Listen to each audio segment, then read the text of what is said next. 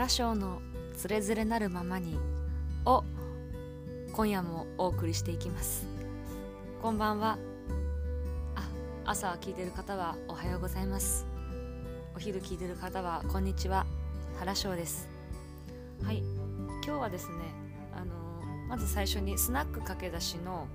振り返りとあともう一個最近ちょっと話したいことがありましてその2つを話そうと思います。まずあのスナック駆け出し2月16日金曜日のご報告なんですけどもはい。結構初の試みっていうところでインスタライブをやったんですよ。もともとその県外に住んでるお友達から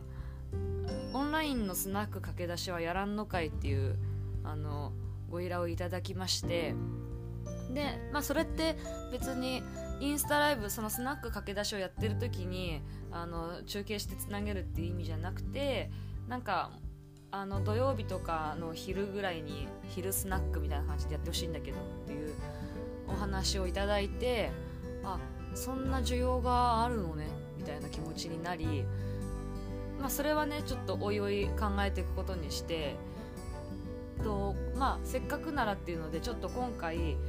そのスナック駆け出しの雰囲気が、まあ、どんな感じかっていうのとか、まあ、そういうのもなんかあの知ってもらえたらいいなって思って夜7時からスタートだったんですけど夜7時からの30分間をあのインスタライブつないだんです。でまあ最初はねその言い出しっぺのお友達とあの2人でちょっと喋ったりしてたんですけどあとはコメント来た方コメントくださった方ちょっと読み上げたりとかそういう感じだったんですがその後あのマイアンコウが来てくれてスナック駆け出しに。でオフラインの方でね。それであのほとんど後半はあのおじとめいの会話みたいな感じでちょっとあんまりスナックスナック感はちょっと出せてない感じがするんですけど。はい。そういう感じで1回目の1回目のっていうかインスタライブ終わりました。はい。そうなんですよね。なかなか結構難しいですね。割とあの家から iPad を持ってって iPad でちょっとあの安定しないところにあの立てかけてでまあ基本的には私の顔が映るか、まあ、後ろのね棚というかあが映ってるかみたいな。結構画角気にしながらスナックのなんかあのスナックであのお酒作ったりとかするっていうのは結構難しくてあの割と多分視聴者の方には多分永遠に棚を見せ続けてたみたいな感じになっちゃってたかなって思います。あで時間はそう30分間だけやってたんです。はい。それは一応あの詩のままにも確認してそしたらね、まあ、ハイブリッド結構大変だから20分ぐらいにしておけばみたいな。言われたので、まあ、20分ぐらいの予定がまあ30分延長しちゃったっていう感じだったんですけど、まあ、割とね結構やってみて面白かったです、まあ、次もやるかって言ったらまあ別にやってもいいし、まあ、もうちょっとなんかね考えたいなっていうふうには思ってます。でですねあの今回そうそうお話ししたいことっていうのが、まあ、前回その私はそのサンスクリット合宿に行ってまあ、ハヌマン・チャリサはサンスクリット語じゃないよっていう衝撃の事実を受けてでも本当興味が尽きないことばかりだっていう話だったんですけどあの後あの言ったっけ？なんかちょっと多分言ってないと思うんですよね。あの時は多分側転武功の話とかペルシャ音楽がどうだとかなんかそういった話をして終わった気がするんですけどあれからあのねその勉強仲間インド先生術の勉強仲間からなんか朝弁会しようよっていう風あの言ってもらってでそれで、まあ、別にあのサンスクリット語の仲間じゃないとダメだとかインド先生の仲間じゃないとダメだっていうわけではなくあの朝6時からズームをつないで手元だけを映してみんなミュートでね。であのおのおの40分間の勉強ズームのあれが切れるまで勉強するっていう。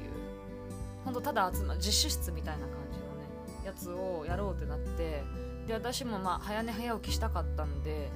あのやってみたんですよ。でも全然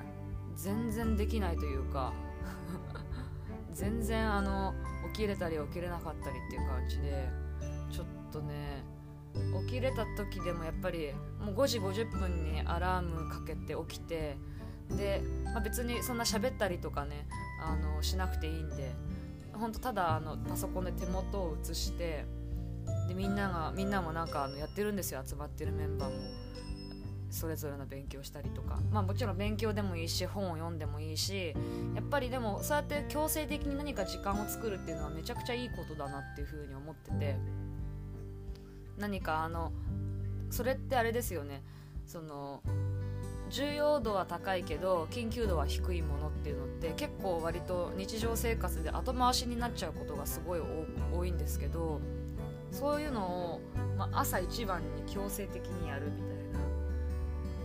なのが結構いいなって思ってて。やっぱり日常ねいくら時間があるとかある人でも、まあ、ない人はそうだしあるある人だとしてもやっぱりなかなかなんかあのね進んで勉強しようっていう風にならなかったりやんなきゃいけないこととかそういうことにばっかり聞い取られたりとかしてしまうんですけど朝6時にね、まあ、ちょっと早いなとは思いつつ 早いなと思っても全然起きれない時とかは本当にアラームにも気づかないっていう時もありますからあれなんですけどまだ全然全く皆勤賞なんて程遠いですけど最近はちょっとね朝6時に朝6時前 5, 5時50分に起きてそう勉強会を勉強会参加してます。そう。でも本当無理な時は無理。あとやっぱり寝る時間が早くないと無理なんでもうそうなんですよ。そこがちょっと難しいですね。睡眠時間の確保ってところですね。睡眠時間の確保で言うと最近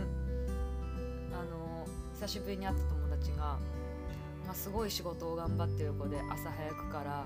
夜遅くまで仕事をしてだけど自分は絶対にあの睡眠時間、まあ、ロングスリーパーというか絶対にたくさん寝ないとダメな人だっていう風に自分でその子は話しててその子はもう本当にあのいかに早くいかに早なんかその仕事を早く終わらせるっていうのはなんか立場上無理というかまあ、今は経験を積んでいく時期だから無理だっていう風に言っててだしそう仕事を終わって終わってからの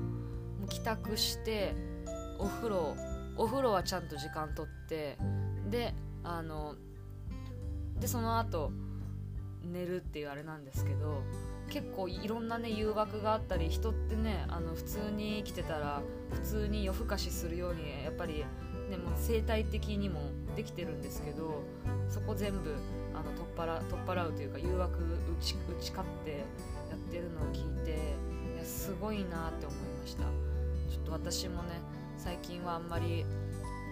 あのお酒を飲みすぎないようにしたり眠りが浅いのであとはなるべく早く寝れる時は早く寝るようにしたりって思ってもやっぱりどうしてもなかなかちょっと少しだけ少しだけスマホ触ろうみたいな風に思ったら気がついたらもうあれ？みたいな。あれ？れもう1時だぞみたいな風になっちゃう時があるんですよね、なのでちょっと朝弁会全然朝勉強会は全然あの皆勤賞じゃないのであれなんですけどちょっといいきっかけだと思って別に出なくても何も言われないんですよ。何も言われないっていうか自習室なので。なのでもしちょっとあのご興味ある方ご興味ある方って言っても、まあ、そんなあれかもしれないですけどあのお便りのところにもし連絡先とかあの教えてくれれば招待します。はい、あの別にそんなねミュートじゃなくてなんか騒いだりとかしなければ誰が入ってもいいと言いますか、はい、朝6時から一緒にやりたいよっていう人がいたら、はい、別にあのお互い喋ったりとか、えー、あなたはどこのどな何の人なのとかそういったことはあのそういう話もしないので多分。はい。もし何かご興味ある方はご連絡ください。一緒に朝6時に起きてやりましょう。朝6時前に起きて頑張りましょう。はい。ではあのここまでのお相手は原翔がお送りいたしました。ではまた来週。